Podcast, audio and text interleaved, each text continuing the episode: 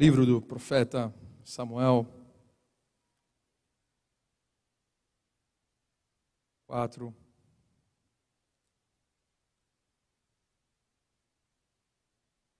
Versículo do 10 ao 22. Quero falar sobre Icabode. Não sei se você já falar essa expressão. Uma expressão quer dizer a glória do Senhor se foi. 1 Samuel 4, do 10 até o 22, diz assim: Então os filisteus lutaram, Israel foi derrotado, cada homem fugiu para sua tenda. O massacre foi muito grande, Israel perdeu 30 mil homens de infantaria. A arca de Deus foi tomada. E dois dos filhos de Eli, Rofini e Finéas, morreram. Naquele mesmo dia, um benjamita correu da linha de batalha até Siló, com as roupas rasgadas e terra na cabeça. Quando ele chegou, ele estava sentado na sua cadeira ao lado da estrada. Estava preocupado, pois em seu coração temia pela arca de Deus. O homem entrou na cidade, contou o que havia acontecido, e a cidade começou a gritar. Ele ouviu os gritos e perguntou: O que significa esse tumulto? O homem correu para contar tudo a Eli. Ele tinha 98 anos de idade, seus olhos estavam imóveis, ele já não conseguia enxergar. O homem lhe disse: Acabei de chegar da linha de batalha, fugi de lá hoje mesmo. E ele perguntou: O que aconteceu, meu filho? O mensageiro respondeu: Israel fugiu dos filisteus e houve uma grande matança entre os soldados. Também os seus dois filhos, Rofini e Finéias, estão mortos. E a arca de Deus foi tomada. Quando ele mencionou a arca de Deus, Eli caiu da cadeira para trás, ao lado do portão, e quebrou o pescoço e morreu, pois era velho e pesado. E liderou Israel durante 40 anos. A sua nora, a mulher de Finéias, estava grávida e perto de dar à luz. Quando ouviu a notícia de que a arca de Deus havia sido tomada e que seu sogro e seu marido estavam mortos, entrou em trabalho de parto e deu à luz mas não resistiu à dor de parto. Enquanto morria, as mulheres que ajudavam disseram: Não se desespere, você terá um menino. Mas ela não respondeu e nem deu atenção. E ela deu ao menino o nome de Icabode e disse: A glória se foi de Israel, porque a arca foi tomada e por causa da morte do sogro e do marido. E ainda acrescentou: A glória se foi de Israel, pois a arca foi tomada. Vamos orar. Pai, obrigado, Jesus. Obrigado, Senhor, porque nós temos Pai, a tua presença neste lugar, Pai, entre nós. Espírito Santo, nós cremos que o Senhor está neste lugar. Eu creio que o Senhor está, Senhor, falando, visitando a cada vida, a cada um que está nos assistindo, está em casa, está no carro, onde estiver, Deus.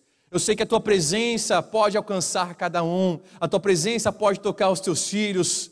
Senhor, é uma noite, Jesus, de cura, uma noite, Senhor, de transformação, uma noite, Pai, onde eu creio que o Senhor irá, Senhor, nos encher outra vez, o Senhor irá transbordar os nossos corações, aqueles corações, Pai, que permitiram que essa glória, essa presença do Senhor fosse embora. Eu peço que seja uma noite de restituição, uma noite de renovo aos corações, uma noite onde o transbordar do Espírito Santo esteja sobre nós, sobre nossas vidas, como nós desejamos, o Senhor, como nós ansiamos, Deus. Pai, tudo que tem roubado tudo que vem para atrapalhar esse momento, nós queremos repreender Jesus. Ô oh, Espírito Santo, tu és bem-vindo, tu és bem-vindo, tu és bem-vindo nessa casa, o Senhor é bem-vindo no nosso meio, o Senhor é bem-vindo nessa igreja. Espírito Santo, nossos corações estão desejosos pela Sua presença, pelo Teu toque nós. Ô oh, Pai, nós queremos o Senhor, ansiamos o Senhor mais do que tudo, em nome de Jesus. Amém? Glória a Deus. Como eu falei, quero falar sobre Cabode, a presença do Senhor se foi. A primeira Samuel narra um dos momentos mais trágicos, com certeza, da história de Israel. Se nós pudéssemos falar dos momentos ah, talvez mais terríveis ah, da história de Israel, com certeza esse estaria incluso. Né? Talvez esse, a queda de Israel, o povo sendo levado para cativo, sendo levado para a Babilônia, Israel sendo destruída, alguns pontos principais que relatam tragédias. E esse aqui é o momento onde a arca da aliança, a arca da aliança, era representada a presença de Deus. Onde a arca da aliança estava, a presença de Deus ela também estava. Era a representação da glória, a representação da presença de Deus. Era a representação que Deus estava com o povo, que Deus estava no meio do povo. E aquilo era muito importante para eles. A arca, ela ficava um lugar que era um lugar inacessível, poucos poderiam chegar próximo, poucos poderiam tocar na arca, né? poucos poderiam estar onde a arca estava. A arca não podia ser conduzida, levada de qualquer forma, era toda uma forma, porque era a presença de Deus que estava representando naquela arca. E era algo muito importante para o povo, era algo de muito, mas muito valor, algo que era importante demais para aquele povo. Quando existiam as guerras, a arca era levada na frente das guerras, é o caso que acontece aqui. A arca era levada e as pessoas tinham, os outros exércitos, os outros povos, tinham medo daquela arca porque sabiam que era a presença de Deus. E até mesmo o texto que nós falamos de 1 Samuel, quando começa 1 Samuel 4, ele vai falar que os filisteus, quando souberam que a arca estava chegando e o povo de Israel celebrou aquele momento, falam que o povo dos filisteus, eles ficaram temorosos, ficaram amedrontados, porque eles falaram: a presença dos deuses, a presença de Deus está nessa guerra, o que será de nós? Eles estavam morrendo de medo, porque sabiam que era algo muito importante a presença de Deus. Irmão, eu vou continuar falando, com certeza, sobre a presença de Deus, mas eu quero te falar uma coisa: que existe uma coisa que é muito importante na vida do cristão, é a presença de Deus. O cristão ele não pode viver sem essa presença. Nós não temos mais a arca do Senhor, que é representada por um, um caixote, né, onde possuía alguns itens é, específicos, onde era algo consagrado a Deus, que é algo que pertencia a Deus.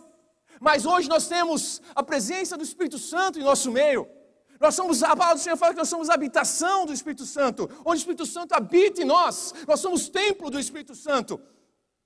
Então, a presença não é mais representada do Senhor numa, numa caixa que é colocado ou colocado num ídolo, mas a presença de Deus está dentro de você. Você é o portador dessa presença, você é o portador dessa glória de Deus. Isso habita em nós, ou deveria habitar pelo menos. E continua, né, o versículo 1 Samuel 4,18 fala: quando foi mencionado que a arca de Deus havia se levado, levada, Eli, que é o sacerdote, que era o juiz da época, ele cai duro. Ele, o texto relata que ele não cai porque os seus filhos foram mortos, mas ele cai e ele, ele toma um, um, um, uma notícia tão ruim que ele fica tão apavorado que ele cai para trás com tudo, com o seu peso e o seu pescoço ele é quebrado.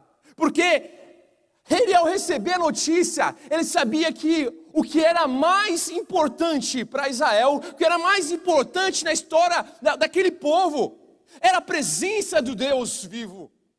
E naquele momento, essa presença havia sido tirada, essa presença havia sido arrancada.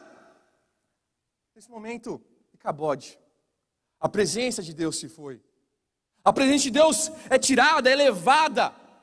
É um lugar onde a presença de Deus já não habita mais.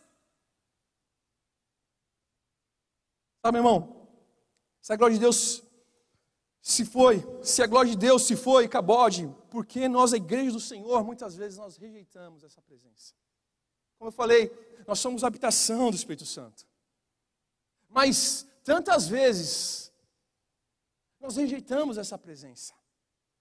Nós permitimos que nossas vidas torne uma vida sem a presença de Deus, uma vida tão vazia, uma vida tão sem graça, uma vida onde não é mais notório que Deus habita em nós. Isso é possível?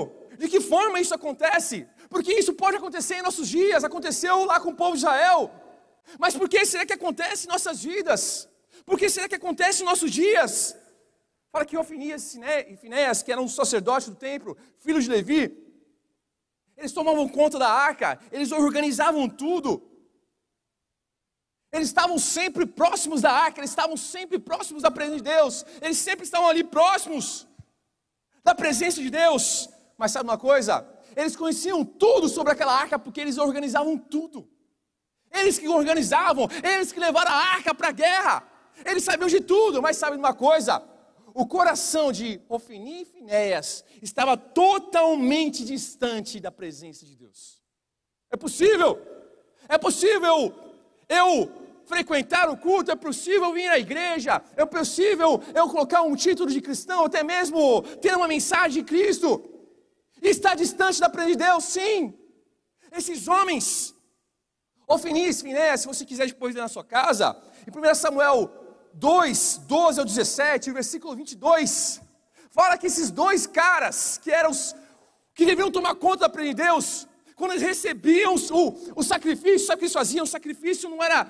As pessoas levavam um sacrifício para sacrificar diante de Deus, de perdão, de agradecimento a Deus. Sabe o que eles faziam? Eles comiam o sacrifício cru.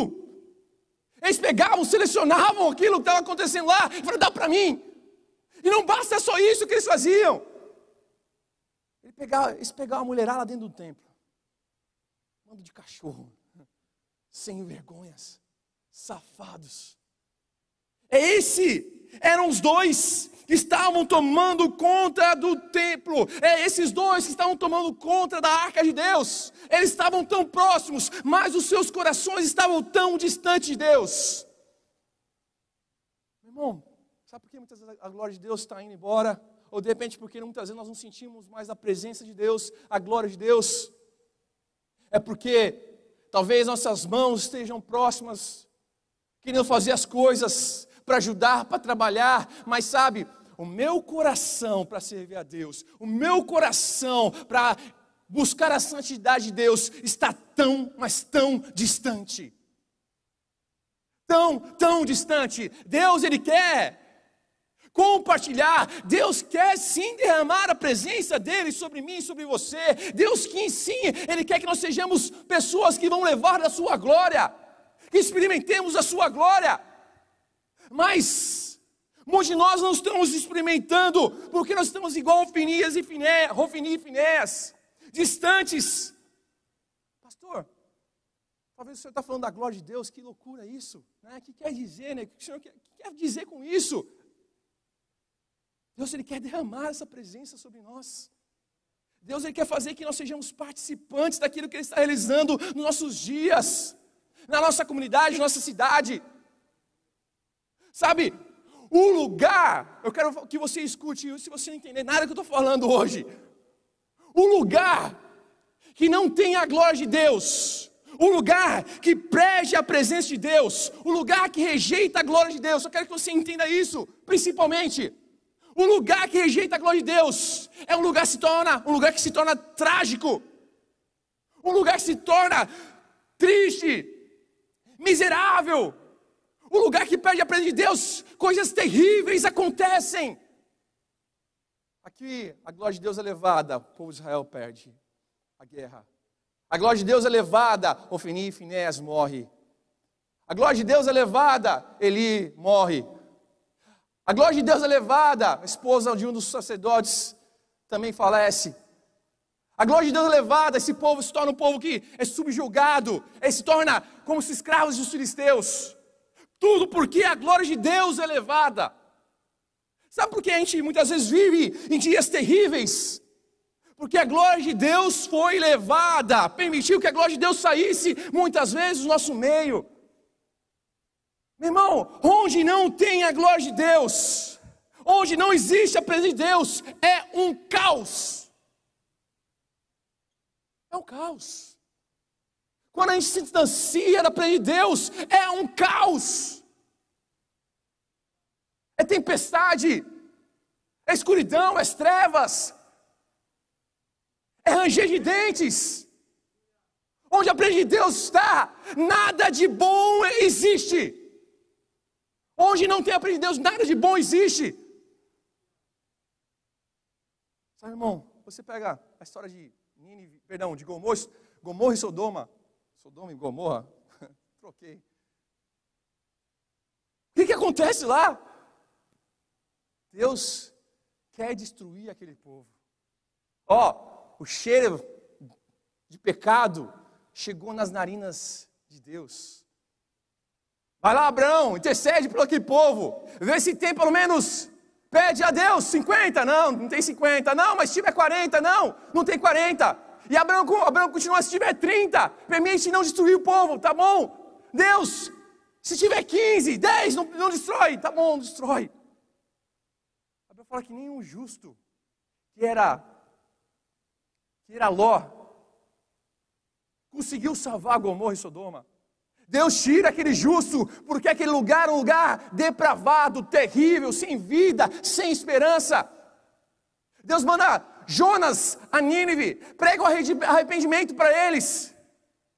Somente porque Deus prega, manda pregar o arrependimento e eles todos se arrependem, se voltam a Deus, jejuam, clamam a misericórdia de Deus e Deus não destrói aquele povo. Senão Deus ia destruir aquele povo. Sabe por quê? Porque a glória de Deus não estava naquele lugar. Porque a presença de Deus não estava no meio dele. Às vezes a gente está igual o Fini e Finés. Nós estamos deixando a presença de Deus embora do nosso meio. Nós estamos permitindo que essa presença tão doce do Senhor se aparte em nossas vidas. Às vezes a gente faz a igreja, né, espero que isso não seja a sua realidade, ou não seja a nossa igreja, mas a gente faz muitas vezes da igreja um amuleto de sorte. Ah, eu vou na igreja, eu vou ser abençoado. Eu vou dar meu dízimo, vou ser abençoado. Deus vai me abençoar por causa disso. Ah, ah, se eu for a arca, a igreja, a presença de Deus. Muitas vezes nós queremos só estar próximo desses amuletos. Eu só vou no culto, eu vou na igreja, eu vou pegar a Bíblia porque eu quero ser abençoado. Não se trata de um amuleto de igreja, de, de ofertar. O que Deus quer é o seu coração. O que Deus quer é que você venha viver um tempo realmente genuíno, onde a presença dele é derramada sobre a sua vida. Houve outro momento terrível na Bíblia. Quando termina Malaquias 4:10, perdão, quando termina Malaquias, uma profecia a respeito de Jesus, a profecia a respeito do fim. Malaquias conta, conta. E logo em seguida, Termina Malaquias. A Bíblia cita, perdão, a Bíblia não cita, por isso mesmo. 400 anos onde Deus não fala. Um período interbíblico. Um momento onde não existe profetas, não existe descrição bíblica, não existe nada. 400 anos onde Deus não fala, 400 anos onde não existe a presença de Deus, 400 anos onde não existe a revelação de Deus. Sabe o que acontece? Uma época de destruição para o povo de Deus, uma época de corrupção ética, corrupção religiosa, corrupção moral. É um momento onde a presença de Deus se afasta. Não existe a presença de Deus, não se fala. Deus talvez não ache um homem justo naquela época. Sei lá, a Bíblia não fala. Com certeza não tinha. Sabe onde não tem o Espírito de Deus, não tem vida. Se você não tem o Espírito de Deus, você está vivendo uma vida sem vida. Se você está longe da presença de Deus, você somente está com o seu corpo, mas você está sem a vida da presença de Deus dentro de você. A W. Tozer diz assim: se o Espírito Santo voltasse para o céu hoje, muitas igrejas nem notariam a sua ausência. Eu fico pensando, como isso? Como nós conseguimos viver sem ter experiências com o Espírito Santo de Deus. O Espírito Santo de Deus é tão notável, é tão agradável. O Espírito Santo de Deus é o que nos faz entender que eu sou pecador, que eu sou falho. O Espírito Santo de Deus me convence. É o Espírito Santo de Deus que enxuga as minhas lágrimas. É o Espírito Santo de Deus que, que me conforta. É o Espírito Santo de Deus que, que intercede por mim. É o Espírito Santo de Deus que está comigo em todos os momentos. É a presença do Senhor que nos abraça. É essa presença. Será que é possível? Não sei se você sabe, mas existem alguns lugares do mundo que o sol não brilha durante muitos meses, semanas do ano. Não sei se você já ouviu falar nisso. Eu fico pensando como Estar num lugar onde é escuridão praticamente, durante meses no ano, eu fico pensando como é isso. Como é estar num lugar onde eu não consigo ver claro, as coisas claras, porque está escuro. Eu não consigo caminhar num momento dia a dia. Eu morei num lugar que, Pai de Gares, os irmãos sabem, três horas da tarde, no inverno, já estava escuro. Então eu saía, e Gares gosta de chuva, gente. Toda hora chovendo naquele lugar. Eu saía três horas para fazer alguma coisa, já estava escuro. Assim, misericórdia. Que tristeza, que angústia. Meu irmão, tem muitas pessoas que estão vivendo da mesma forma, sem o sol, sem o sol da justiça brilhando sobre a sua vida. Muitas pessoas estão sem a graça e o poder de Deus brilhando sobre nossas vidas.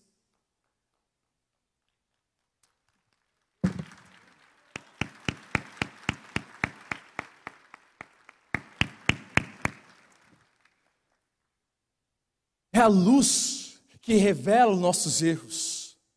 É a luz de Cristo que revela os nossos pecados. É a luz de Cristo que mostra quem eu sou. Quando você está limpando a tua casa, você não limpa quando dá blackout ou quando apaga a luz. Tem alguém que faz isso? Fizer, gente, a, gente quer, a NASA quer estudar você. Não. Você faz no momento que está tudo claro. Luz, acende a luz, joga a lanterna, está sujo. Você limpa, porque você só pode ver claramente a sujeira quando existe luz. E como?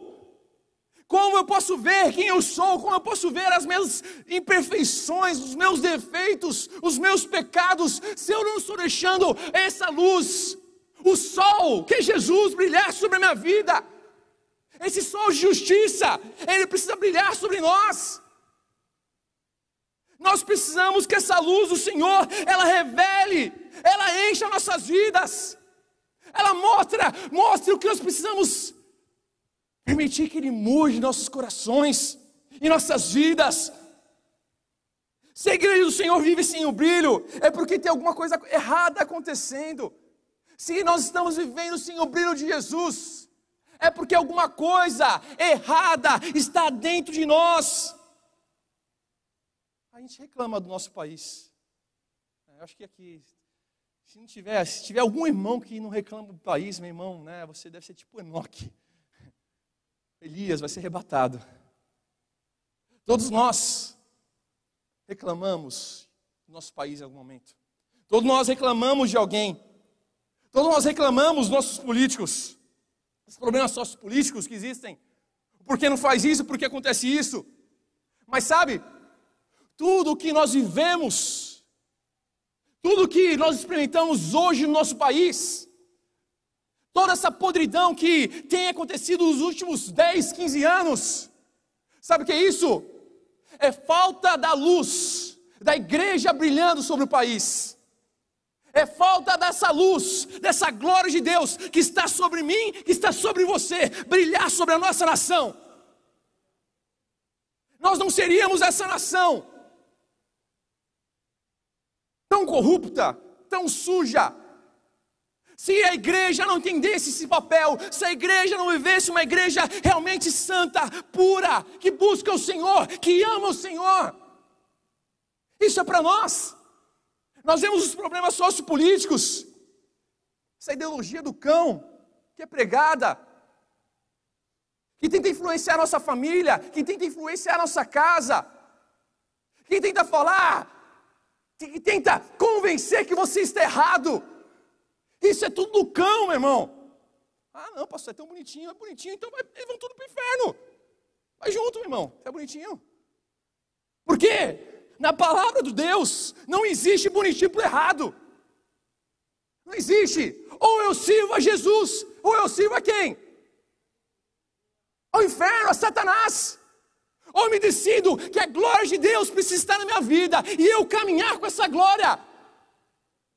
Ou eu vou viver sujando com o mundo, eu vou viver buscando as coisas do mundo. Sabe, irmão, isso é a falta da glória de Deus. Isso é a falta da presença de Deus em nossas vidas. Os lugares mais depravados, os lugares mais miseráveis, os lugares onde essa glória não brilha, onde essa glória não está. E como é possível nós cristãos não nos importarmos com a glória de Deus? Como é possível? Eu vim aos cultos e não sentia a presença de Deus. Como é possível eu viver escravo do pecado? Como é possível eu ser amante do mundo? Como é possível ser amante de tudo que é errado e não deixar que Deus mude a minha vida? Irmão, Deus, nos últimos tempos, tem falado muito comigo. Deus tem falado muito com o meu coração. Deus tem derramado uma presença de Deus maravilhosa na minha vida. Experiências lindas eu tenho experimentado de Deus. Eu tenho visto milagres acontecerem. Eu tenho visto umas manifestações, não só eu, a igreja tem visto manifestações de Deus. Eu fico pensando como viver longe disso. Como viver longe dessa presença. Como viver longe dessa graça. Como permitir o tempo todo ser apaixonado pelas coisas erradas. Se você quiser abrir comigo lá em 2 Timóteo, do 3, 1 ao 4.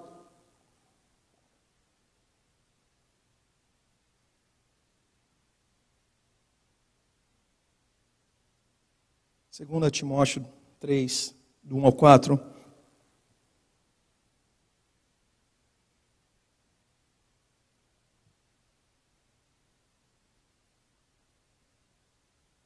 Diz assim: saiba disso, nos últimos dias sobrevirão tempos terríveis.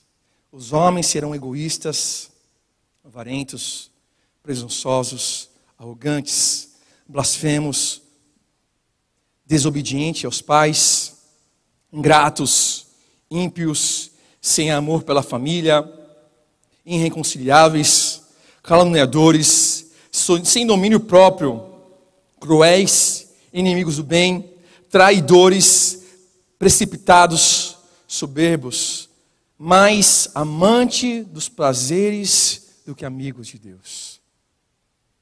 Você consegue ver esse texto uma coisa tão atual? Você consegue enxergar nesse texto que foi escrito há dois mil anos atrás, algo que parece que foi escrito ontem? Você consegue enxergar que talvez Muitos de nós estamos assim. Eu falo isso por mim, como pastor. Quantas vezes eu me encontrei dessa forma? Egoísta. Tantas vezes eu me encontrei arrogante de alguma forma. Pensando mais em mim do que pensando, de repente, naquilo que Deus queria fazer, o que Deus pode fazer. Mais amante dos prazeres, das minhas próprias vontades, soberbo, desobediente irreconciliável. Quantos de nós, de repente, estamos dentro da igreja, mas estamos brigando com os irmãos? Não olhamos para os irmãos na igreja, falamos mal um, de, um do outro, discutimos, colocamos, né, graças a Deus, acho que ninguém está falando mal de ninguém na internet aqui, graças a Deus. Mas, de repente, aqui, alguns irmãos que chegam em casa, aquela pessoa que erra aqui não é em casa, eu fico pensando que muitas vezes nós estamos mais amantes do prazeres do que de Deus. E isso faz que a glória do Senhor se vá. Isso se faz que muitas vezes nós estejamos tão distantes de Deus. Que nós sejamos somente pessoas como Finéas, ah, a presença de Deus está lá no palco. Gabriel tocando, o pessoal do louvor, algum pastor pregando. A presença de Deus está lá, ele ora por mim, me abençoa. Eu entrego meu dízimo. Eu estou, eu estou próximo da arca. Mas, meu irmão, quantos de nós estamos deixando a presença de, de Deus ir embora? Quantos de Deus, quantos de nós estamos permitindo que essa glória do Senhor, que é tão suave, é tão maravilhosa, ela se vá embora? Você não precisa orar duas, três horas por dia, você não precisa jejuar a semana toda. Mas sabe, Deus quer o seu coração, Deus quer a sua vida, Ele quer que a glória dele habite dentro de você. Quando a glória de Deus habita dentro de você, Ele começa a mudar tudo que está lá dentro. É como uma dor latente que não para de doer porque está queimando, porque alguma coisa está acontecendo. É algo que está querendo queimar, que quer sair. Porque a presença de Deus, ela é vida, ela é transformação, ela é poder. Eu fico olhando esse nosso país, eu fico olhando nossa cidade, eu fico olhando nossos jovens, talvez as nossas famílias.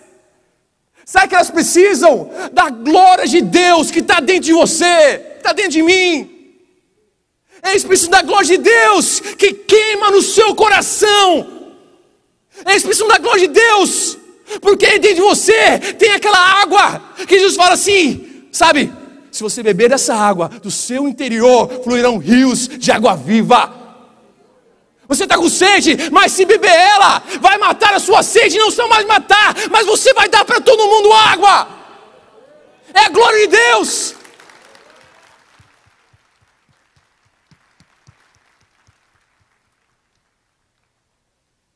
Será que nós não estamos amando mais o mundo? Será que nós estamos aceitando as coisas do mundo que são normais? Será que as coisas anormais se tornaram normais para nós? Eu quero te falar uma coisa: não podem ser. O que o mundo prega não pode ser normal para nós. Se existir uma organização, que eu não sei se nós somos organização, mas existir um, um grupo, que vai ser o único grupo que não vai se dobrar o que o mundo prega, deve ser a igreja, deve ser você, ah, pastor, mas se falar que vão me prender, a gente manda carta para você na prisão. A gente vai orar por você. Misericórdia, mas é o que a Bíblia fala. É o que Jesus fala. O Márcio está aí, né? Mas é o que a Bíblia fala. Quando a Bíblia fala, semana alguém comentou, quando Jesus fala, ir por todo mundo e pregar o evangelho a toda criatura. Esse não é o texto. Está pensando em outro texto. Atos 1,8 fala: Sejais testemunhas, tanto Jerusalém, Samaria, Judéia, até os confins da terra. Essa palavra serão as minhas testemunhas. A palavra quer dizer mártir. Jesus está falando assim: vai para Samaria, vai para Jericó, vai para Judéia e morra por mim. Para nós é muito pesado isso. A Márcia falou: não, que isso. Mas é o que Jesus está falando, sabe por quê? Porque nós temos a glória de Deus. Porque a glória de Deus ela precisa brilhar em você. Ela precisa queimar na sua vida. E essa glória brilhando, meu irmão, ela é impossível, impossível que não mude. Às vezes eu me torno até chato falando sobre avivamento. Mas eu acredito tanto. Porque nos países que eu morei, que os irmãos sabem, eles começam a contar como era o país. Eles começam a contar como eram os lugares. Lugares completamente perdidos, destruídos. Lugares onde a corrupção dominava, prostituição, drogas, bebedice. Tudo que a gente conhece no nosso país. Mas quando vem a glória de Deus, quando a glória de Deus é derramada, tudo isso praticamente acaba.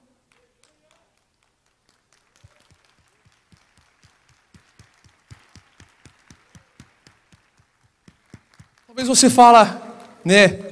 O que você está dizendo é utopia. Mas se você começar a ler a palavra de Deus, a história de Deus, você não vai ver que não é utopia.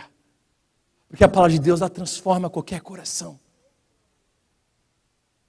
Márcio está aí, é o que está brincando comigo aqui. Márcio é uma testemunha viva do poder de Deus. Está falando da prisão, porque Deus levou ele lá. Deus tirou ele da forma mais terrível que você poderia tirar, Deus resgatou a vida dele. Mas sabe o que é isso? Porque o poder de Deus alcançou a vida dele. Em algum momento a glória de Deus estava sobre a igreja. Ele ficou com sede dessa glória. E é isso que nós precisamos. Quando a glória de Deus ela vem sobre nós, nós nos tornamos cristãos melhores. Nós nos tornamos pessoas melhores. Quando nós, essa glória vem sobre nós, Os frutos do Espírito Santo eles começam a florescer na nossa vida. Você começa a ser uma pessoa mais amável, mais paciente. Essa parte que eu preciso trabalhar na minha vida. Mais fiel, mais longâmino. Você começa a ter mais fé. Você começa a ter aquilo que a imagem de Jesus ela tem para você. Porque a glória de Deus começa a ser depositada. Os frutos do Espírito Santo são perceptíveis. Quando a glória de Deus está sobre minha vida, o mundo começa a enxergar. Às vezes você não precisa falar nada. Às vezes você não precisa fazer um comentário. Mas, meu irmão, é impossível as pessoas não notarem que a glória de Deus está sobre você. Eu cansei de várias vezes, não colocando, me glorificando de alguma forma, mas cansei de muitas vezes as pessoas me pararem em algum lugar onde eu trabalhava, estudava e perguntava: o que você tem diferente? O que você tem que eu não sei o que você tem, mas é muito diferente, eu quero isso. É a glória de Deus, é a presença de Deus. Nós queremos, nós precisamos querer. Nós precisamos desejar essa presença. Eu quero chamar o pessoal do louvor. Sabe, de repente você está aqui. E a glória de Deus foi na sua vida. Talvez você é uma pessoa que está como um, um sino que só faz barulho. Sei quando tiveram a oportunidade de ver um sino, né? Até brinquei com o pessoal um sino, meu avô tinha um sino fazendo um barulhinho. Plim, plim, plim. Não sei se é assim, né? Depende do sino, faz blom, né? Som é diferente. Mas sabe, o, som, o, som, o sino faz um som muito bonito quando começa a tocar. Mas é um sino. Retine, faz barulho, mas não tem vida nenhuma. Nós talvez estamos assim, igual sinos, retinindo fazendo barulho, mas estamos sem vida. Eu quero te falar que Deus quer restaurar a glória dele sobre você. Eu quero terminar com um texto, Salmo 51, 10, 12. Rei Davi, ele peca, todo mundo sabe a história dele. Ele permite que a glória de Deus se afaste dele. Ele permite que experiências que ele teve com Deus, ele permite que de algum, algum motivo aquilo se vá, vai embora e perde uma comunhão tão preciosa com Deus. Talvez você está aqui, igual Davi, perdeu essa comunhão, perdeu esse relacionamento. Talvez você é uma pessoa, um cristão amargo. Talvez você é um cristão vivendo em pecado. Sabe, Talvez você não está nem em pecado. Mas sabe, você não deixou Deus curar a sua vida. Você está frio. Você esfriou. Seco. Não tem mais água que, que flui do rio de Deus sobre você. Essa glória foi embora de alguma forma. E Davi, quando ele peca, ele é confrontado pelo, confrontado pelo profeta Natan. É um dos textos que eu acho um dos textos mais lindos na Bíblia. Salmo 51. Eu vou ler somente, se você puder depois na sua casa, leia Salmo 51. É um capítulo lindo, maravilhoso. Salmo 51, versículo 10 ao 12. Diz assim: quando ele é confrontado, quando ele começa a clamar a Deus misericórdia, ele é o rei, ele fala assim: Deus, cria em mim um coração puro. Ó Deus, renova dentro de mim um espírito estável essa parte é a parte mais linda que eu acho. Não me expulses da sua presença, e nem tires de mim o teu Espírito Santo.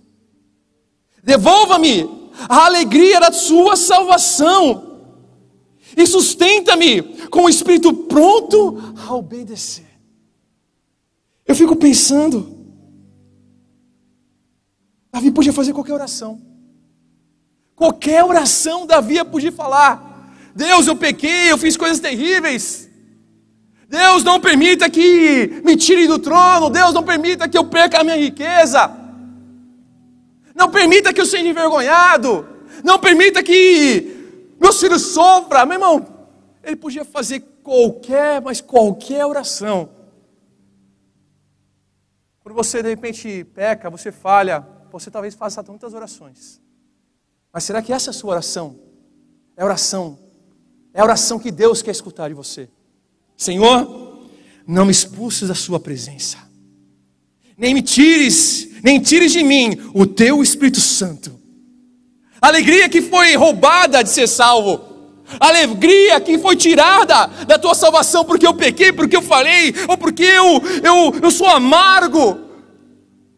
Senhor, me traz essa alegria outra vez. Eu pequei, eu falei, mas me sustenta. Eu pisei na bola, eu fiz o que não deveria fazer, mas sabe, sustenta com o espírito pronto a obedecer. Essa deve ser a nossa oração. Se a glória e a presença de Deus for embora, essa é a oração que nós devemos fazer, Senhor. Não me expulse da Sua presença, não importa o que está do lado, não importa o que eu fiz ou deixei de fazer. Mas uma coisa eu não posso permitir que vá embora: a Sua presença de mim. Não tire a Sua presença, não tire o Seu Espírito Santo. Eu quero estar diante do Senhor sempre. Ah, meu irmão. Se todos nós que estivéssemos aqui colocássemos em prática esse texto, eu quero te falar que tudo em volta de nós seria diferente. O fogo que deveria estar queimando o seu coração estaria queimando em volta de várias pessoas. Para que a glória de Deus volte na sua vida, você precisa ser curado. Para que a glória de Deus volte na sua vida, você precisa deixar de lado aquilo que você fazia. Para que a glória de Deus volte outra vez, você precisa querer buscar. Mas, pastor, eu preciso orar uma hora, eu preciso ler a Bíblia. Dez versículos, dez capítulos da Bíblia, não. Mas você precisa ter um coração pronto a obedecer, um coração que ama o Senhor acima de tudo. Que você não veja outro prazer, além de que o Senhor seja o seu prazer. Que não tenha outro bem, além do Senhor ser o nosso bem. Ah, pastor, eu amo aquilo. Eu quero te falar uma coisa: a Bíblia fala que só existe um Deus, um Senhor. Não há lugar para outro ídolo, não há lugar para outra pessoa porque Ele é o nosso Senhor, Ele reina sobre tudo e sobre todos. Ele é um Deus que quer derramar essa glória sobre a sua igreja. Eu creio, eu tenho certeza, que é um tempo onde Deus quer manifestar a glória dEle. Irmão, isso não é papo de pastor, não é papo de pregador. Eu creio com todo o meu coração que Deus quer fazer algo na sua vida. Deus não quer que nós sejamos somente uma igreja do bairro Lucas Chapuã. Mas Deus quer que nós sejamos um corpo, uma igreja influenciadora, uma igreja onde a glória de Deus vai ser derramada, pessoas vão ser salvas, pessoas vão ser libertas, as pessoas caminhando aqui vão ver a glória de Deus na sua vida, na nossa vida.